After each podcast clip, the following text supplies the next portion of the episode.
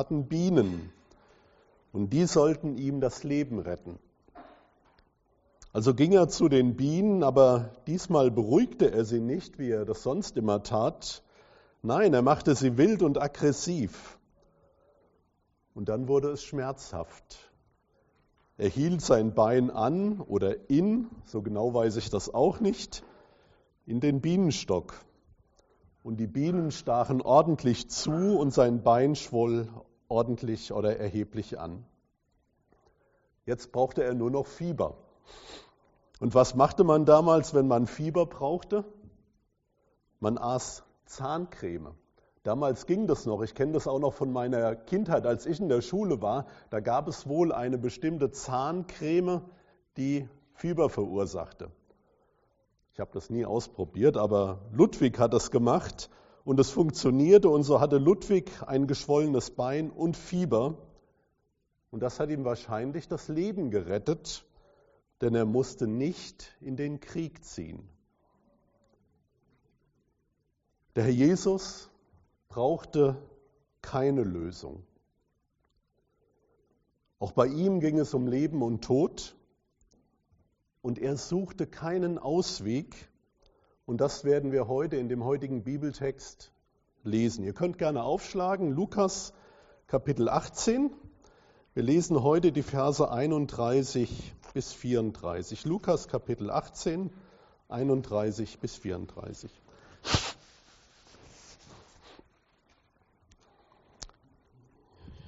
Jesus nahm aber zu sich die Zwölf und sprach zu ihnen, Seht, wir gehen hinauf nach Jerusalem, und es wird alles vollendet werden, was geschrieben ist durch die Propheten von dem Menschensohn. Denn er wird überantwortet werden den Heiden, und er wird verspottet und misshandelt und angespien werden, und sie werden ihn geißeln und töten, und am dritten Tage wird er auferstehen. Sie aber verstanden nichts davon, und der Sinn der Rede war ihnen verborgen, und sie begriffen nicht, was damit gesagt war. Ich bete nochmal mit uns. Lieber Vater im Himmel, wir danken dir für dein Wort. Wir danken dir für diesen Abschnitt. Und wir wollen dich bitten, dass wir durch diesen Abschnitt, durch dein Wort angesprochen werden und dass wir ja, mehr und mehr Vertrauen fassen in dich und dein Wort und dass sich das auch auf unser Leben auswirkt. Schenk bitte dazu Gnade in meinem und in jedem anderen Leben. Amen.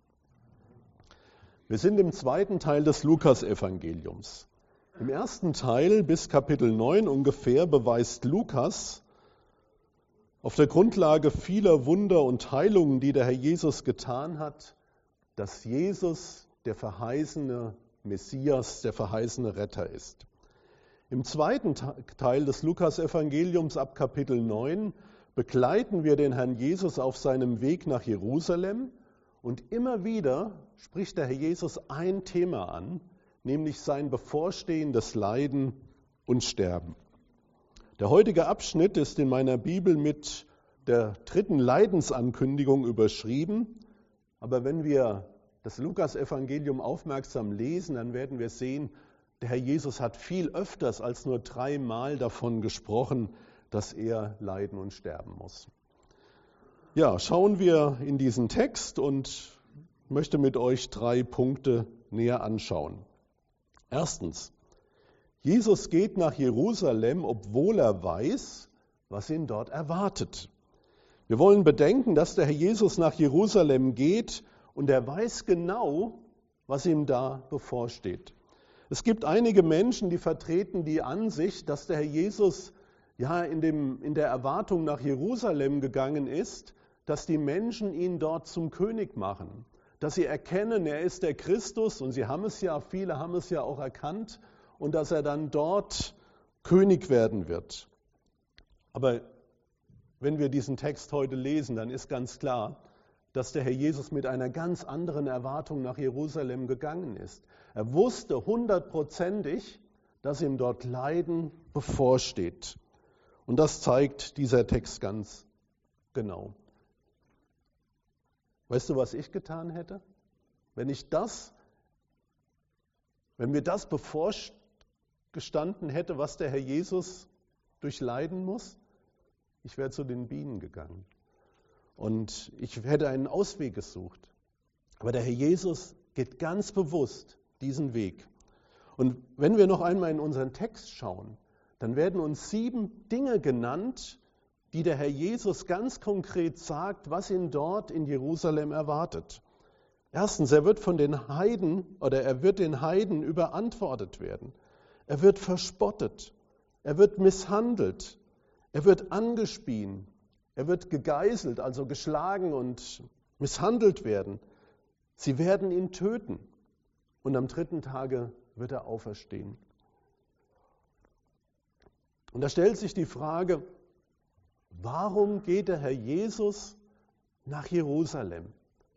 Warum geht er diesen Weg, wo er doch genau weiß, was ihm bevorsteht?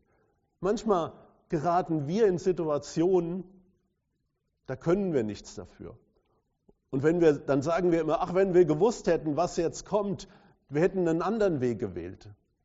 Aber der Herr Jesus wusste ganz genau, was passiert und er ist trotzdem diesen Weg nach Jerusalem gegangen.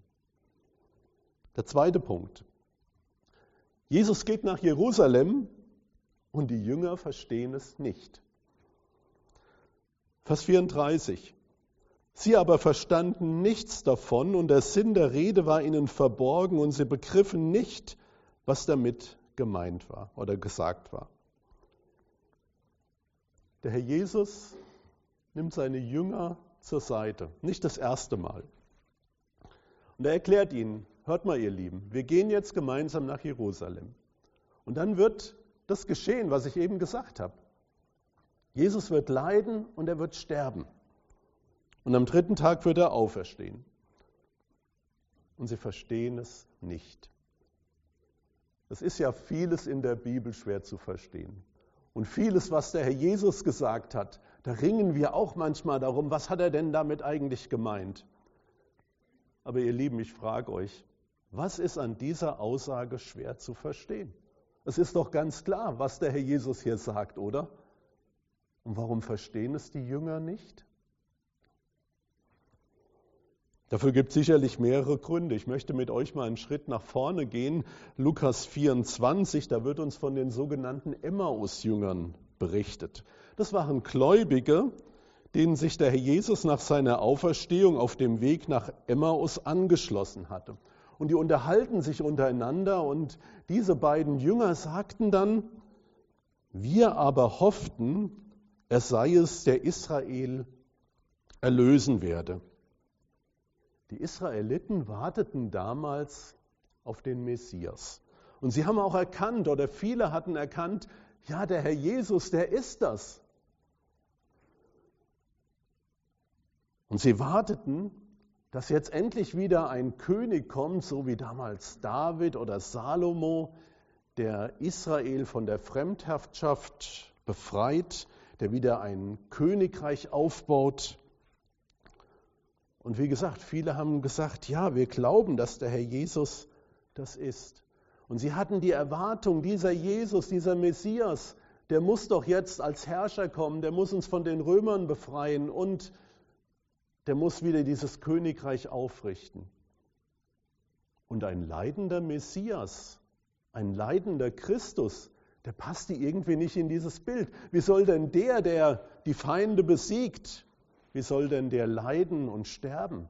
Das passt irgendwie nicht zusammen. Und übrigens auch im Judentum später war das ein echtes Problem. Und die Juden kamen dann auf die Idee, vielleicht gibt es ja zwei Messiase. Einer, der leidet und einer, der die Herrschaft bringt. Aber dass das ein und derselbe ist, der erst leidet und später die Herrschaft bringt, daran haben sie irgendwie nicht gedacht. Und übrigens das Gleiche war ja, als Jesus seine Jünger fragte, wer sagt dir denn, bin ich denn oder wer bin ich? Dann sagte Petrus, du bist der Christus. Du bist doch der, auf den wir warten. Und dann sagte Jesus damals die erste Ankündigung seines Leidens und er sagt, ich werde sterben müssen, ich werde leiden. Und selbst da hat Petrus ihn zur Seite genommen und gesagt, ach Herr Jesus, bloß nicht, das wollen wir nicht. weil er das nicht verbinden konnte, dass Messias, dass der Messias, der Retter, leiden musste. Ich möchte dich mal fragen, möchtest du einen leidenden Retter oder brauchst du einen leidenden Retter? Oder möchtest du das auch nicht? Und weil es so unverständlich ist oder so schwer zu begreifen ist und weil auch gerade die Erwartung immer anders war, hat Jesus wirklich so oft und so oft und immer wieder über sein Leiden gesprochen. Und wenn wir zurückblicken aufs Lukas-Evangelium, dann kommen da so viele Stellen, auch die uns vielleicht gar nicht so bewusst sind. Natürlich die drei Leidensankündigungen, aber zum Beispiel auch in Lukas 12, Vers 50, da sagte der Herr Jesus, ich muss mich taufen lassen mit einer Taufe und wie ist mir so bange, bis sie vollendet ist. Da spricht er auch über sein Leiden. Oder in Lukas 13, Vers 31 folgende, da kamen Jünger, nee, da kamen Pharisäer zu ihm und sie sprachen, mach dich auf und geh weg von hier, denn Herodes will dich töten. Und da antwortete Jesus, geht hin und sagt diesem Fuchs, siehe, ich treibe Dämonen aus und mache gesund heute und morgen und am dritten Tag werde ich vollendet. Doch ich muss heute und morgen und an diesem Tag danach wandern, denn es geht nicht an, dass ein Prophet umkomme außerhalb von Jerusalem.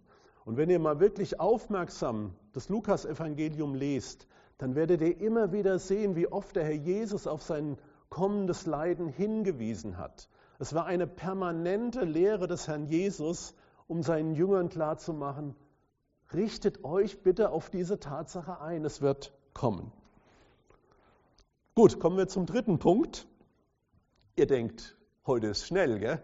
aber der dritte Punkt ist der längere, keine Sorge. Jesus geht nach Jerusalem, um die Schrift zu erfüllen. Jesus sagt selbst, dass er durch sein Leiden und Sterben die Schrift erfüllt. Er nahm aber die zwölf zu sich, Vers 31, und sprach zu ihnen, Seht, wir gehen hinauf nach Jerusalem, und es wird alles vollendet werden, was geschrieben ist durch die Propheten von dem Menschensohn. Der Menschensohn ist der Herr Jesus.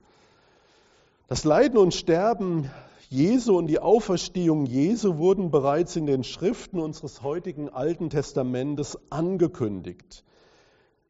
Der Messias wird sterben und auferstehen, damit die heiligen Schriften erfüllt werden. Oder anders gesagt, Jesus erfüllt gerade durch seinen Gang nach Jerusalem, indem er diesen Weg bewusst geht, aktiv die Heilige Schrift. Und ich habe das mal ganz kurz zusammengefasst, um, ähm, um einige Dinge auch festzuhalten. Erstens sind der Tod und die Auferstehung Jesu kein Zufall. Es ist nicht einfach so passiert. Zweitens wurden der Tod und die Auferstehung Jesu von Gott zuvor offenbart und von den Schreibern des Alten Testamentes aufgeschrieben. Drittens wusste Gott nicht nur, was geschehen wird, sondern es war der Plan Gottes, dass Jesus leiden und sterben muss, dass der Messias leiden und sterben muss. Viertens führt der Herr Jesus diesen Plan freiwillig und wissentlich aus. Gerade die Leidensankündigungen Jesu beweisen, dass er wusste, was ihm bevorsteht und dass er diesen Plan ausführt. Und fünftens wusste der Herr Jesus, dass er der im Alten Testament angekündigte Messias ist und dass er durch sein Leiden, Sterben und die Auferstehung die Schrift und den Plan Gottes erfüllt. Ja, und ich hatte das schon im letzten Punkt angesprochen, da stellt sich die Frage, wenn das Leiden und Sterben des Messias im Alten Testament angekündigt wurde, warum haben die Leute dann nicht einen leidenden Messias erwartet? Und ein Punkt ist sicherlich, dass sehr häufig von dem siegreichen und herrlichen Messias im Alten Testament gesprochen wird. Es ist so viel in den Propheten davon zu lesen, dass der Messias das Königreich wieder aufrichtet, dass er die Feinde besiegt und so weiter. Und wenn man nur diesen Blick auf diesen siegreichen Herrn hat, dann kann man das andere vielleicht schnell übersehen. Und das Zweite ist mehr ein persönlicher Grund, den, den muss ich auch für mich sagen.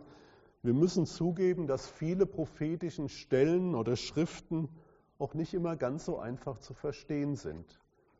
Wenn ich die Propheten lese, ihr Lieben, dann weiß ich oft nicht, wovon reden die eigentlich. Das fällt mir so schwer zu verstehen. Und ich bin immer dankbar, wenn ich Dinge verstehe und wenn ich die Zusammenhänge bekomme. Und bei manchen Propheten wissen wir nicht mal die geschichtlichen Zusammenhänge. Wann wurde was gesagt? Und es ist einfach manches schwer zu verstehen. Aber das ändert nichts daran, dass der Herr Jesus hier an dieser Stelle nochmal eindeutig bestätigt, dass er gekommen ist und dass er durch sein Leiden und Sterben genau das erfüllt und vollendet, was durch die Propheten gesagt war. Seht, wir gehen hinauf nach Jerusalem und es wird alles vollendet werden, was geschrieben ist durch die Propheten von dem Menschensohn. Denn er wird überantwortet werden den Heiden und er wird verspottet und misshandelt und angespien werden und sie werden ihn geißeln und töten und am dritten Tage wird er auferstehen.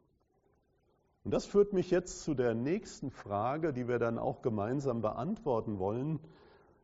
Welche Ankündigungen gibt es denn im Alten Testament bezüglich des Leidens und Sterbens und der Auferstehung Jesu Christi? Und wir werden es gleich anschauen, aber ihr Lieben, wir werden nicht alle Bibelstellen anschauen, die davon sprechen, über das Leiden und Sterben. Denn dann würde die Predigt unheimlich lang werden heute. Ich werde mich auf ein paar Punkte konzentrieren. Davor möchte ich aber noch auf eines aufmerksam machen. Wenn wir das Neue Testament lesen, dann werden wir sehen, dass sowohl der Herr Jesus als auch die Apostel bei ihrer Verkündigung immer wieder auf das Alte Testament zurückblicken. Und es ist sehr oft die Aussage, dass sie durch das Alte Testament bewiesen, dass der Herr Jesus der verheißene Messias ist. Und ich möchte nur noch mal eine Stelle einmal von Petrus und eine von Paulus lesen, um das deutlich zu machen. Einmal Petrus bei der äh, Predigt zu Pfingsten, da sagt er folgendes, Apostelgeschichte 3, Vers 18. So hat aber Gott erfüllt, was er durch den Mund aller seiner Propheten zuvor verkündigt hat, dass ein Christus leiden sollte. Vers 24. Und alle Propheten von Samuel an und danach, wie viele auch geredet haben, die haben diese Tage verkündet.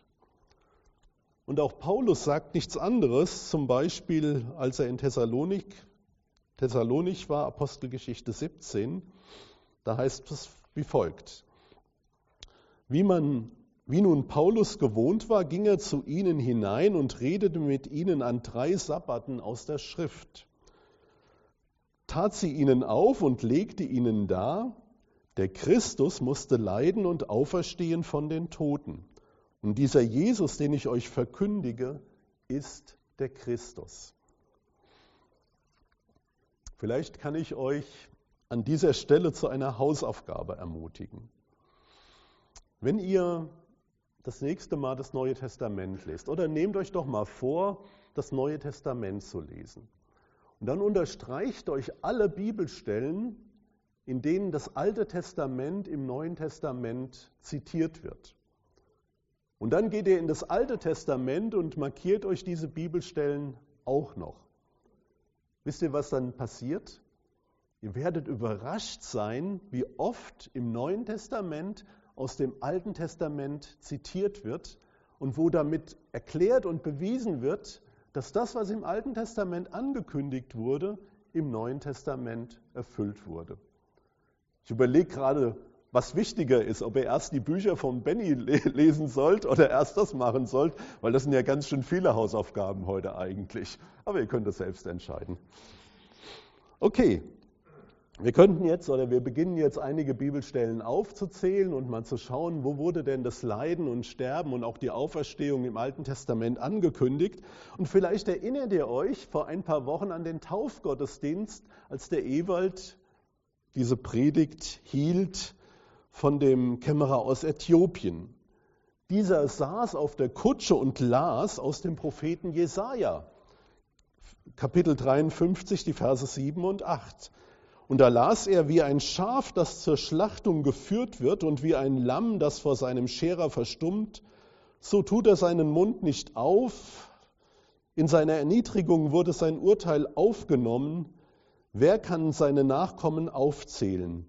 Denn sein Leben wird von der Erde weggenommen. Und als dieser Mann, dieser Kämmerer aus Äthiopien das las, da hat er sich so bei, gefragt, ja, was bedeutet denn diese alttestamentliche Schriftstelle oder was bedeutet diese Schriftstelle? Von wem redet der Prophet denn eigentlich hier?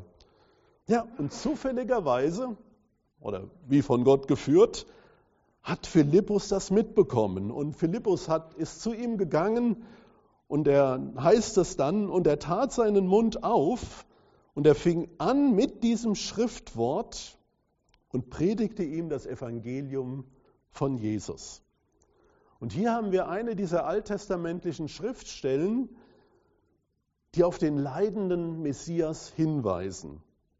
Und jetzt wollen wir einfach mal ein paar Stellen anschauen. Und gerade dieser Prophet Jesaja, dort finden wir sehr viele Ankündigungen auf, Ankündigungen auf den kommenden Messias. Und gerade im Kapitel 52 und 53 finden wir, ich will mal sagen, die deutlichste Ankündigung über das Leiden und Sterben des Herrn Jesus.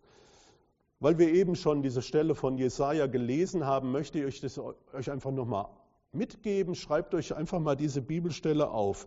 Jesaja Kapitel 52 ab Vers 13 bis Kapitel 53 ab Vers 12. Und lest es doch einfach mal zu Hause und dann werdet ihr es sehen, das ist beeindruckend. Das wurde 700 Jahre, ungefähr 700 Jahre vorher geschrieben, als der Herr Jesus gestorben ist. Und ihr werdet, und man muss einfach sagen, wie detailliert wurde das alles angekündigt, wie detailliert wurde das alles gesagt. Es ist so detailliert, dass einige liberale Theologen behaupten, das wurde ja erst nach der Kreuzigung geschrieben. Aber ihr Lieben, das ist Unsinn. Das wurde mit Sicherheit vorher beschrieben, dafür gibt es auch Beweise. Ich könnte noch ein paar Ausführungen dazu machen, aber das würde in dem Moment jetzt zu weit führen. Ich möchte lieber noch ein paar andere Bibelstellen aufführen. Und wir haben ja vor einiger Zeit sehr intensiv über das erste Buch Mose gesprochen und das hier fortlaufend ausgelegt. Und schon im dritten Kapitel der Bibel finden wir die erste Ankündigung des Messias. Es wird oft so gesagt, das ist das Protoevangelium, die gute Nachricht, die hier schon angekündigt wird. Aber bereits hier wird, wenn auch nicht so deutlich, aber von einem leidenden, leidenden Retter gesprochen. Wisst ihr, welche Bibelstelle ich im Blick habe, an welche ich denke? Kapitel 3, Vers 15, 1. Mose 3, Vers 15. Da sagt Gott Folgendes. Und ich will Feindschaft setzen zwischen dir, der Schlange, und der Frau und zwischen deinem Samen und ihrem Samen. Er wird dir den Kopf zertreten und du wirst ihn in die Ferse stechen. Wisst ihr, wovor ich Angst habe? Dass ich beim Wandern mal von der Schlange gebissen werde. Es gibt so manche Wanderbücher, die sagen, pass auf, da gibt es Schlangen und ich möchte nicht. Und manchmal hört man dann schon irgendwie was und denkt, oh Mann. Also wenn eine Schlange einem in die Ferse beißt, dann ist das nicht nur schmerzhaft, sondern unter Umständen auch tödlich. Und ich glaube sehr wohl, dass diese Verheißung schon hier den siegreichen Herrn Jesus, den siegreichen Messias ankündigt und gleichzeitig sein Leiden. Und das schon im dritten Kapitel der Bibel. Ich finde, das ist schon beeindruckend. Bekannte andere Stellen finden wir im Propheten Jesaja. Äh, nicht, doch, nicht Jesaja, Sacharja, Prophet Sacharja. Sacharja Kapitel 9, Vers 9, da heißt es, Du Tochter Zion, freue dich sehr und du Tochter Jerusalem, jauchze. Siehe, dein König kommt zu dir, ein Gerechter und ein Helfer, arm, und er reitet auf einem Esel, auf einem Füllen der Eselin. Viele von uns und immer wieder wir auch verbinden ja diese Prophetie mit der Weihnachtszeit. Ne? Es gibt ja das Weihnachtslied, Tochter Zion, freue dich. Aber es ist doch ein österlicher Text, weil hier ist der Einzug Jesu nach Jerusalem beschrieben, und zwar als König, aber arm und gering. Und später spricht dann der gleiche Sacharja im Kapitel 12, Vers 10, ja, nochmal deutlicher von dem leidenden Christus. Aber über das Haus David und über die Bürger Jerusalems will ich ausgießen den Geist der Gnade und des Gebets und sie werden mich, Klammer auf, Gott ansehen, den sie durchbohrt haben. Und sie werden um ihn klagen, wie man klagt um ein, das einzige Kind. Und sie werden sich um ihn betrüben, wie man sich betrübt um den Erstgeborenen. Den Gott, den sie durchbohrt haben, den werden sie anschauen. Und ich wäre gern dabei gewesen, wenn der Herr Jesus all diese Bibelstellen seinen Jüngern erklärt und ausgelegt hat. Ich glaube, das, das wäre die Bibelstunde, die ich am allerliebsten besucht hätte. Schade. Aber trotzdem. Es gibt noch Stellen in dem Propheten Daniel und was mir aufgefallen ist übrigens, die sprechen dann immer von allen Propheten. Ich sortiere jetzt nur ein paar raus, aber die Verkünder im Neuen Testament sagen immer, bei allen Propheten findet ihr das, nicht nur bei Jesaja und Sacharja, sondern immer wieder. Ich möchte euch noch einen Psalm näher bringen. Da finden wir sehr viele Aussagen, die wir dann später durch den Herrn Jesus erfüllt sehen.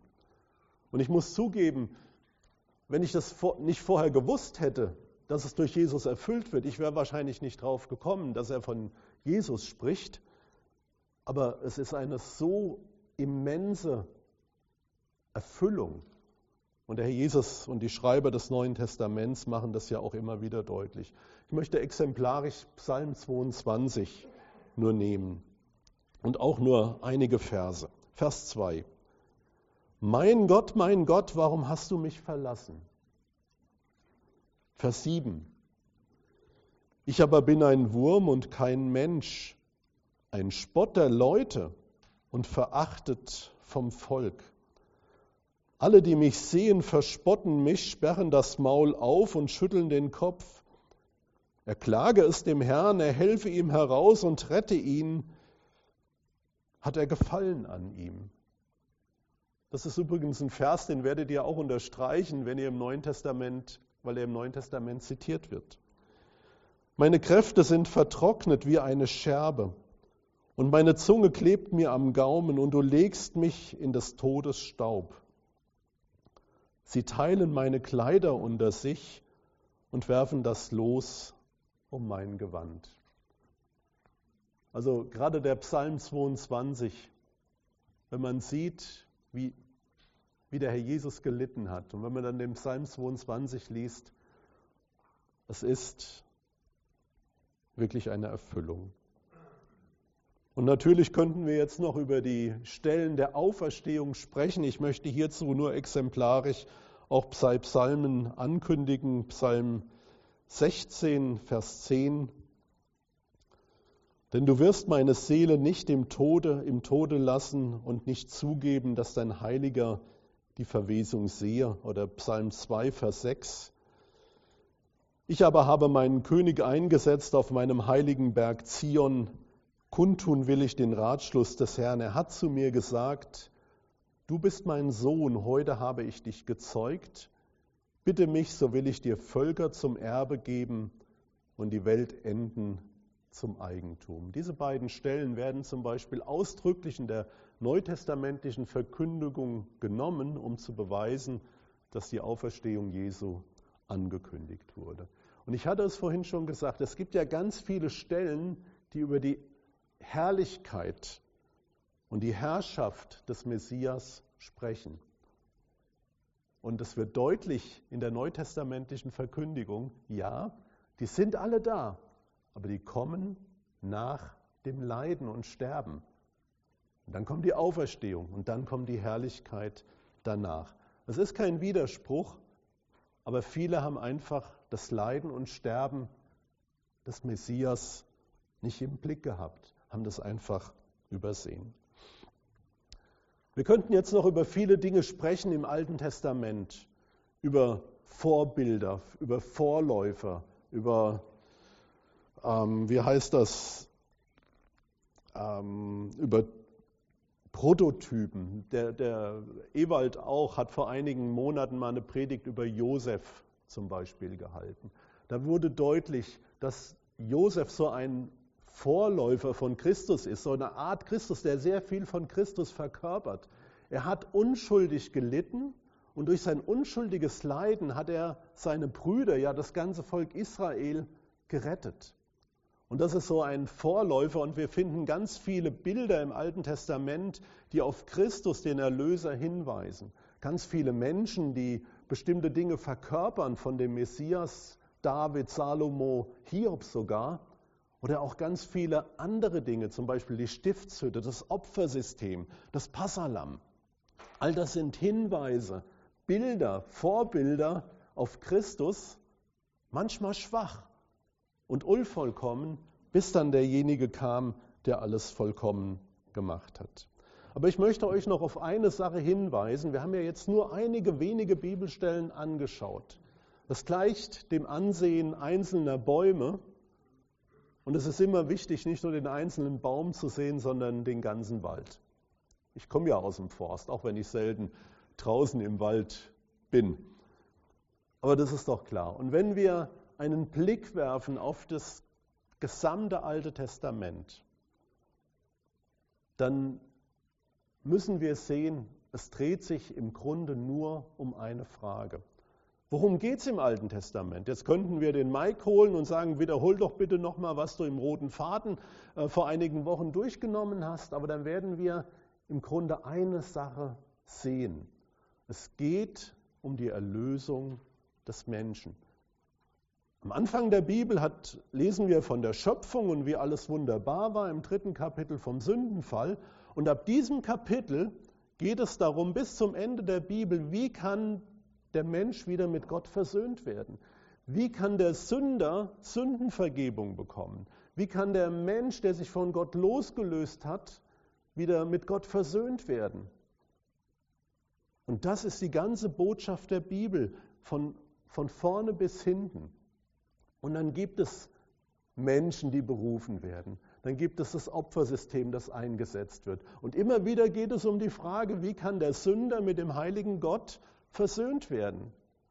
Und das Opfersystem, das war ja nur eine, eine Vorschattung. Und wir lesen von Tausenden von Millionen Schlachttieren, die geopfert wurden. Wir lesen von den unvollkommenen Priestern, die selbst für sich opfern mussten, damit sie in die Gegenwart Gottes gehen konnten. Denn ohne Blutvergießen gibt es kein, keine Vergebung.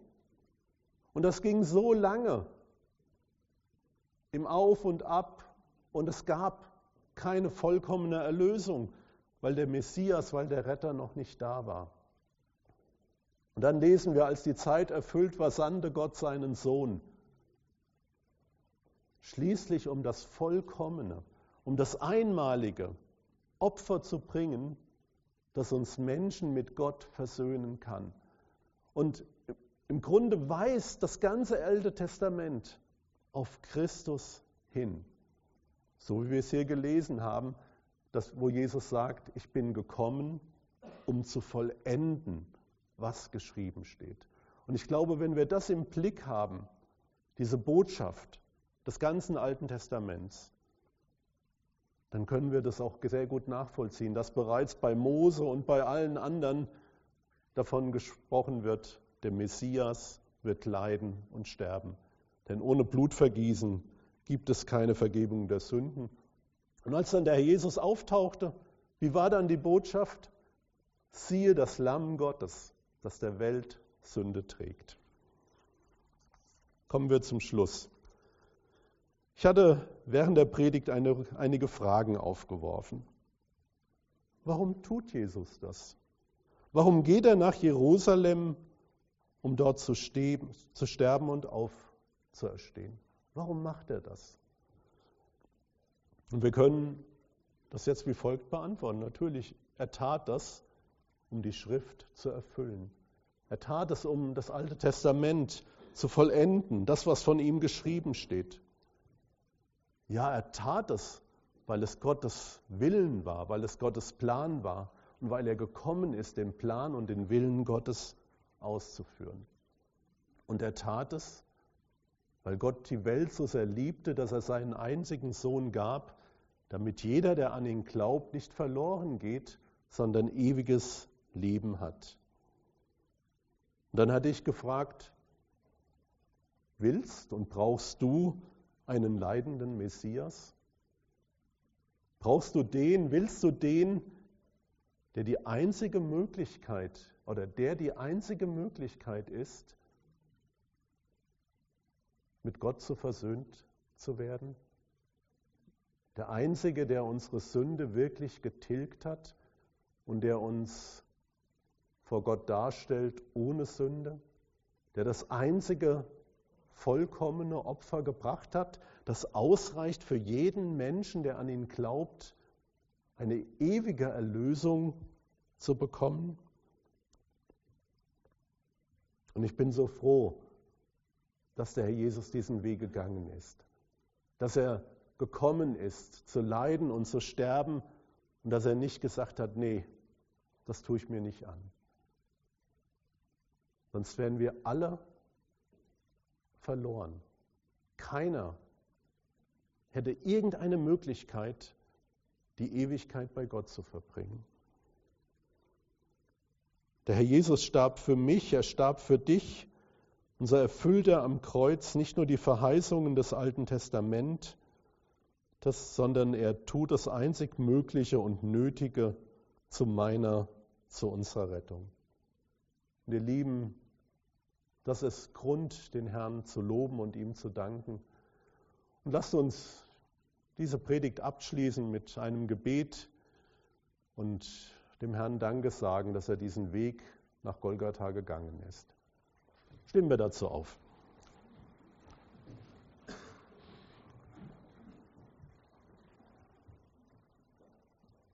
Ja, lieber Herr Jesus, wir danken dir ja, wir danken dir wirklich, dass du dich nicht aus dem Staub gemacht hast, dass du keine Ausreden und Auswege gesucht hast, sondern dass du im vollen Bewusstsein nach Jerusalem gegangen bist, um dort zu sterben, sofort zu leiden, verspottet zu werden. Was hast du alles getan aus Liebe zum Vater und aus Liebe zu uns? Nicht, weil wir das verdient hätten, weil wir deine Liebe verdient hätten, sondern weil du in deinem Wesen Liebe bist und weil du nicht möchtest, dass der Sünder verloren geht, sondern ewiges Leben hat. Danke, Herr Jesus, für dein Leiden und Sterben. Aber du bist auferstanden und du lebst und du bist aufgefahren und du regierst und dir ist jetzt gegeben alle Gewalt im Himmel und auf Erden. Du bist jetzt der Herr aller Herren und der König aller Könige. Dich beten wir an und wir danken dir, Herr, dass wir an dich glauben dürfen. Wir danken dir, dass wir dir nachfolgen dürfen. Und wir danken dir noch einmal, Herr, dass du dem Leiden nicht ausgewichen bist, sondern dass du ganz bewusst diesen Leidensweg gegangen bist. Dir gebührt Ruhm, Ehre und Anbetung. Amen.